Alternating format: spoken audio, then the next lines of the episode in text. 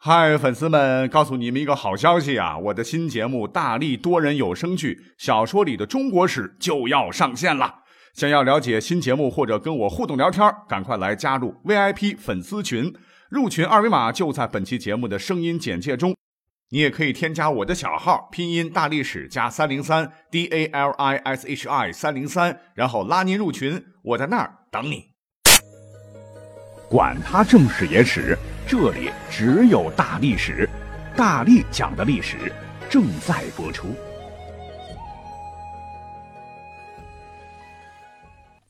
欢迎收听本期节目。今天是五月二十号，谐音就是“我爱你”啊，这是一个网络信息时代的爱情节日。那这个节日是怎么来的呢？啊，来源于九八年啊范晓萱的一首歌，叫《数字恋爱》里的一句歌词：“五二零是我爱你，零零零是要 kissing 啊。”后来呢，这个五二幺。也逐渐被情侣赋予了“我愿意，我爱你”的意思，所以明天的五二幺啊，情侣们可以继续过节。今天这个节目呢，我们就就着这个时髦的节日哈，来讲讲古代啊几个非常啊著名的爱情故事，也算是应个景。那有一首诗啊，呃，不知道各位听过没有啊？叫《我看爱情》，这是一首贾托古人写的一首诗啊，诗写的真是太好了哈！我给各位念一念啊，一共十六句。金屋犹自复长门，渔阳鼙鼓正销魂。冲冠一怒自有之，花丛懒顾又几人？泪洒倾盆长城断，银汉清浅两下分。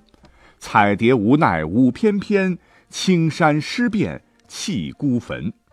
金石路程声声慢，断桥残雪恋君恩。良驹不去江南渡，至尊缘何入空门？孔雀年年东南去，三生石畔葬花魂。莫待白头迎钗凤，扇底桃花又一春。各位可能不晓得，这首诗别看短，其实暗含着十六个凄美的爱情故事。我们就紧扣着历史啊，一个个来讲。那如果是之前我讲过的，或者是各位比较熟悉的哈，我就一笔带过了哈。我要重点讲讲大家伙不太熟悉的一些感人的爱情故事。我们从第一句开始来讲啊，第一句是“金屋犹自复长门”，这讲的是谁的故事呢？讲的是陈阿娇和汉武帝的故事。这汉武帝我们都熟悉，可是陈阿娇是谁呢？哎，知道的人就很少了。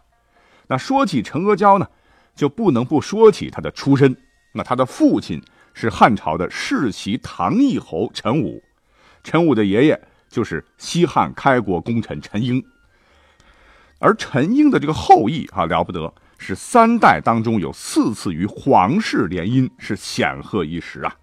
那陈婴的孙子就是刚才讲到的陈武，娶了当时的馆陶公主，也就是汉景帝的姐姐，也是汉朝第一位长公主啊，地位如同诸侯王的。刘飘，而陈武和刘飘的女儿呢，就是陈阿娇，哎，也就是后来汉武帝刘彻的皇后。如果是这样的话，把族系排一排，那陈阿娇的外祖父和外祖母，那就是汉文帝和窦皇后啊。那他的曾外祖父和曾外祖母，就是汉高祖刘邦和薄姬薄太后啊。总之，陈阿娇的身世啊，显赫的一塌糊涂。话说当年这个馆陶公主啊，刘飘是怀胎十月。他老娘是窦太后啊，历史上也很有名，是亲自出宫。有一回是看望宝贝女儿，可是嘞，巧了，窦太后刚到，哎，这个孩子就出生了啊！一看是个女孩，窦太后很高兴啊，是俯身一看，哟，不由得是吃了一惊啊！只见这个孩子是细眉宽额，鼻直口正，哎，长得好就不说了哈，竟然跟自个儿过世的婆婆薄太后很像。哎，这个薄太后和窦太后。婆媳关系老好了，于是这个窦太后就赶紧抱起孩子，是仔细端详啊。不曾想，这个娃娃竟然这个时候又向窦太后哎张了张嘴，这让窦太后更为吃惊，因为这个动作哈，正是原来薄太后的习惯性动作啊。难道是薄太后转世吗？啊，这个窦太后就突然想了起来哈。薄太后还活着的时候啊，老是开玩笑的对她说。儿媳妇儿啊，我要是有个女儿啊，一定叫她阿娇。于是窦太后当场赐名，这个女婴叫陈阿娇。那历史上啊，这个窦太后一共给汉文帝啊生了三个孩子哈，一个是汉景帝刘启，一个是梁王刘武，还有馆陶长公主刘飘。那他呢，对这个陈阿娇是特别的疼爱啊，连教育呢也是亲自抓。可他的这个教育方法很奇特哈，从小呢就跟这个陈阿娇不讲什么女孩子要如何如何端庄啦，针线活要怎么怎么拿得出手了，尽是给这个女娃娃哈找来老师讲什么帝王的故事啊，读什么治国方略啊，谈什么政治得失。哎，这也就罢了，这个窦太后还找来练家子啊，从小就教这个小朋友拳脚功夫。啊，把陈阿娇活脱脱的培养成了一个假小子啊！结果呢，很多男孩跟他打架都被他修理的是满头包。你想这还得了哈？所以一起上课的皇子们啊，除了一个人之外，其他的人都躲他远远的啊，谁也不愿意跟他玩。而那个不怕挨揍的皇子呢，就是汉景帝的小儿子，将来的汉武帝刘彻。刘彻呢，其实比陈阿娇小啊，得管阿娇叫姐姐。也不知道怎么地啊，他就天生爱黏着这个姐姐啊。有一回呢，这个刘飘啊就把刘彻哎抱在膝上，就问他：“儿欲得妇否？给你找个媳妇儿怎么样啊？”刘彻说：“欲得妇。”刘飘就指着周围的很多女孩开玩笑的哈：“你看这个好不好啊？那个女孩怎么样啊？”可是刘彻都说不好，唯独啊刘飘指向阿娇时就问刘彻说：“阿娇好否？”于是刘彻笑着说：“好。”若得阿娇作妇，当作金屋住之也。是金子盖的屋子哈，这就是金屋藏娇这个典故的由来。反正是两个小朋友从小是青梅竹马啊，最后还是走在了一起。等到汉景帝驾崩之后呢，汉武帝刘彻即位啊，就封这个陈阿娇为皇后。可是话说这个刘彻刚即位的时候，老是觉得自个儿啊，他不是嫡长子。这皇帝得来有些走了狗屎运，就很担心自己几个诸侯王哥哥啊，就想打着这个新政的旗号把他们全灭了啊。这个时候，汉武帝迎来了人生中最大的一次危机，因为当时真正掌握大权的就是窦太后啊，当时已经是太皇太后了。因为我们要知道，汉景帝他导致的七国之乱啊，刘姓一家子是自相残杀。让老人家是记忆犹新，所以他对汉武帝的做法是非常的震怒，就决定要废除汉武帝。这刘彻当时是吓得六神无主啊啊！于是就找到了和窦太皇太后关系非常好的阿娇啊，是跪在他面前，是一把鼻涕一把泪的哈，发了很多毒誓，说我一定对你好啊，否则如何如何呀？是请求阿娇救他一回。这个陈阿娇呢，是当时相信了汉武帝的。山盟海誓啊，就跑到了窦太皇太后那儿为丈夫求情。这窦太皇太后很生气，当时就反问陈阿娇：“难道你要看着他把我的孙子们全都杀光吗？”这陈阿娇也是拼了，就把责任都推到了大臣那儿，还保证以后啊自个儿一定会对丈夫严加管束，才让汉武帝是侥幸逃脱啊，勉强保住了地位。其实平心而论啊，这个窦太皇太后没看错人。因为后来的汉武帝对亲人是冷酷无情啊，历史上啊能自灭三族的皇帝只出了他这么一位。那作为结发妻子的陈阿娇，怕也没有想到啊，最终她也是难逃厄运。等到这个窦太皇太后死了以后呢，这汉武帝对她可就不能容忍了，因为呢，他跟这个汉武帝说话哈，还是像当初训斥小弟弟一样，是毫无顾忌啊，直指要害，弄得汉武帝一点自信都没有了。其实陈阿娇他哪里知道，这个刘彻已经不是那个刘彻了，他是皇帝了。再加上呢，两个人啊一直也没有个孩子啊，所以汉武帝对陈阿娇的这个感情呢就慢慢的淡了。再后来，这个汉武帝啊就迷上了长相俊美的歌姬叫卫子夫，把卫子夫的肚子给搞大了。这自个儿的男人被狐狸精抢走了，这让当时的陈阿娇是妒心大发，和汉武帝是多次争吵。后来呢？很不理智啊！又在宫中施巫术，想咒死卫子夫啊！这都让汉武帝是忍无可忍，于是呢是废了他的皇后位啊，把他迁到了冷宫，当时叫长门宫，是自生自灭。在当时呢，有个人叫司马相如哈，我们也讲过，世人都称赞他的赋写得好。这个陈阿娇呢，就花了一千金呢，求他写了一篇长门赋。哎，这就是另外一个典故，叫千金买赋的由来。这个赋写的真是感人至深呐，说夫和一家人兮，不逍遥以自娱；浑欲蝶而不返兮，行枯槁而独居。太长了，不念了哈。翻译过来就是：什么地方的美丽女子啊，玉步轻轻来临，芳魂飘散不再聚，憔悴独自一身。曾许我常来看望，却为新欢而忘故人。从此绝迹不再见，跟别的美女是相爱相亲。啊，我所做的是如何的愚蠢，只是为了博取郎君的欢心。愿赐我机会，容我哭诉。愿郎君颁下回音。等等啊。真是让人看了以后啊，感觉到很感人啊！真是体现了封建宫廷妇女在失宠时的那种苦闷、抑郁的情绪。那陈阿娇呢，就让宫女们把这首赋背熟了啊，希望有朝一日汉武帝能够听到，能够回心转意。可结果是，几年以后，陈阿娇在寂寞和悲痛中离开了人世。到此，这个汉武帝也没来看她一面啊。他最终呢？是埋在了他祖父汉文帝的霸陵附近，是孤寂千年。那这是第一个故事。这诗的第二句是“渔阳鼙鼓正销魂”，哎，讲的就是谁？讲的是唐玄宗和杨玉环。那这个典故是出自白居易的《长恨歌》了，“渔阳鼙鼓动地来，惊破霓裳羽衣曲”。啊这个故事都熟，就不来讲了。第三句啊，“冲冠一怒自古有”，哎，说的是谁呢？就是痛哭六军俱缟素，冲冠一怒为红颜的吴三桂和陈圆圆啊。吴三桂是明朝将领了，手握重兵在山海关，当时防御清军。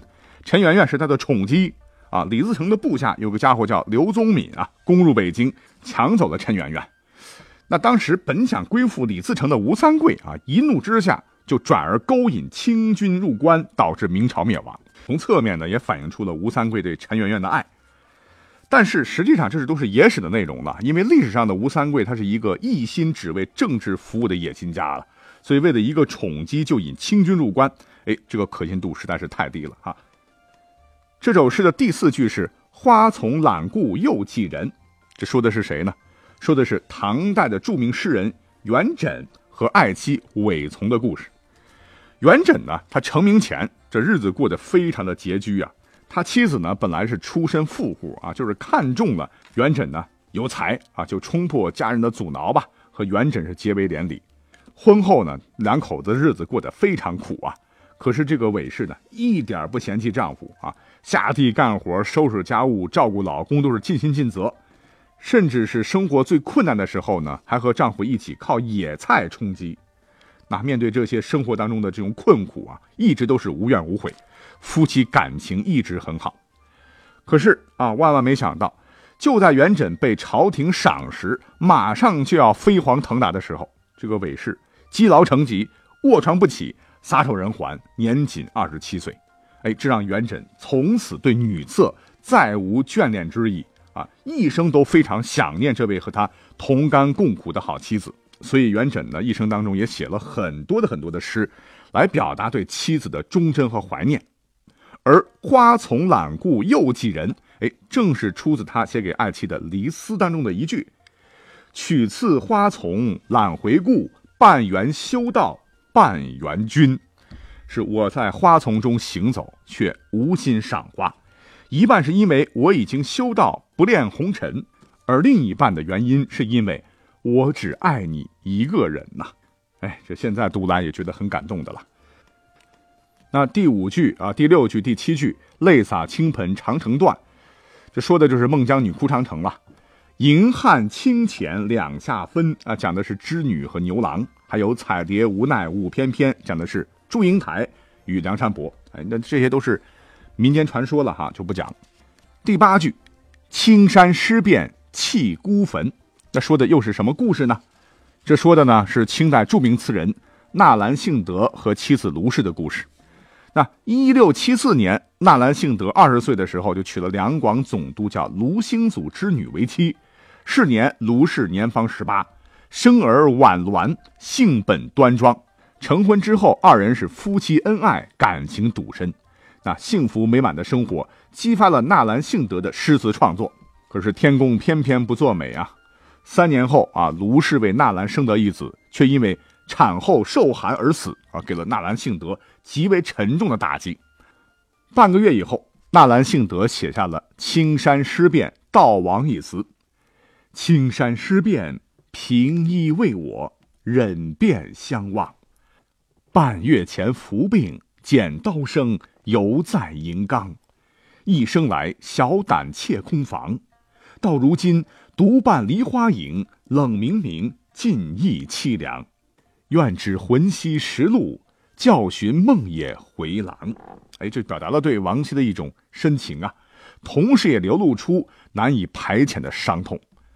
历史上的纳兰性德虽然后面是续了弦啊，但他后半生几乎全部都用来悼念亡妻啊。说起来也确实是痴情者一枚。那诗的第九句“金石路程声声慢”啊，说的是李清照和第一任老公赵明诚，他们的故事我就讲过了哈，不再赘述了。第十句“断桥残雪”。恋君思啊，讲的是民间故事啊，白素贞和许仙。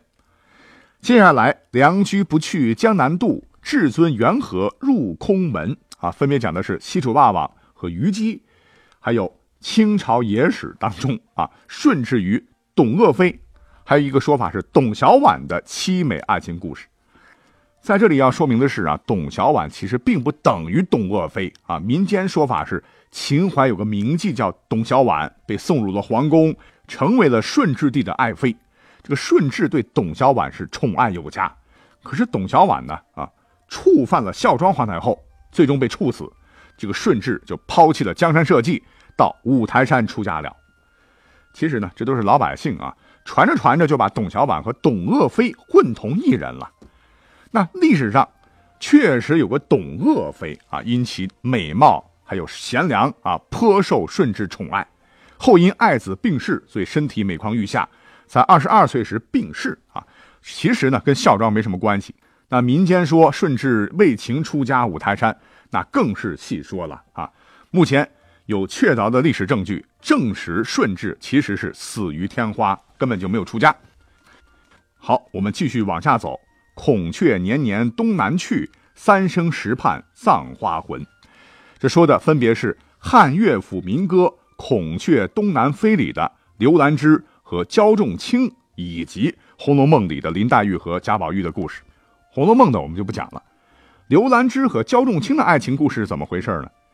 这原本呢是两个相亲相爱的人啊，可是呢这个恶婆婆对刘兰芝是百般挑剔啊，没有办法呀，这个老公焦仲卿。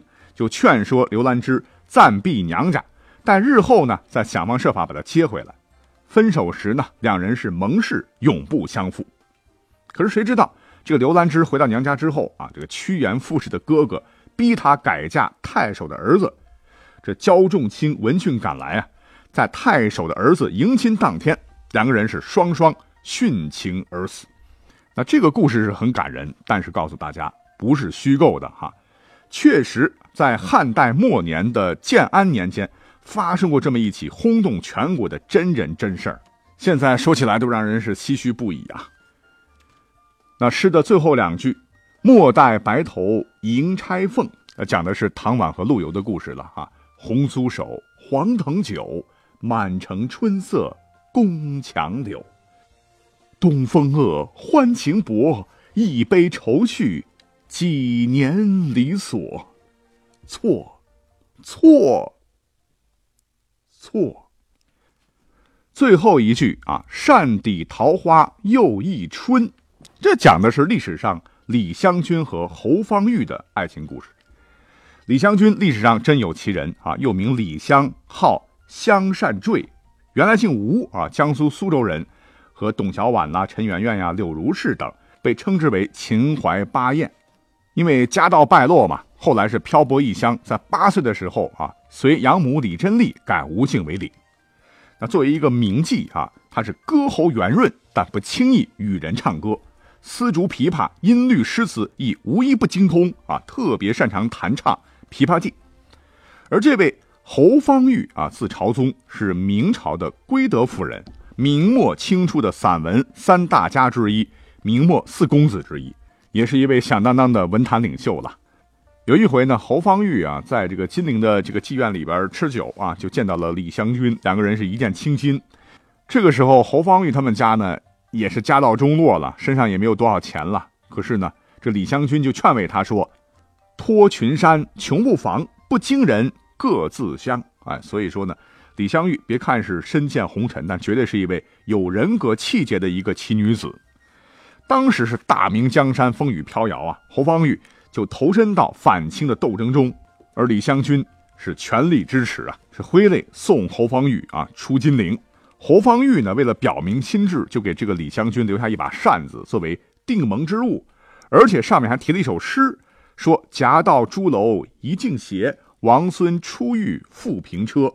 春夕尽是深一树，不及东风桃李花。”从此，李香君是闭门不出啊，一心等待侯方域归来。但是他万万没想到啊，侯方域最后啊，失去了气节哈，背叛了他的初衷，最后竟然成了一名清廷的官员。李香君对此非常的失望啊！我要的不是你这样一个没有民族气节的负心人啊！江山已换，家国何在呢？李香君就当着侯方域的面撕毁了那把桃花扇，出家做了尼姑。那这个故事呢，后来被孔尚任拿来写成了戏剧《桃花扇》，而流芳百世。啊，一口气我们就扣着这首诗吧，把跟历史有关的一些爱情故事呢，就这么简单的捋了一遍。其实爱情本来就应该是这个样子哈，不光有甜蜜，也会有伤痕啊。但是我还是相信，只要我们彼此真心相待，毫无保留的付出，再加上一点点智慧啊，那爱情的结果。一定是非常美好的。好，感谢收听本期节目，下期再会。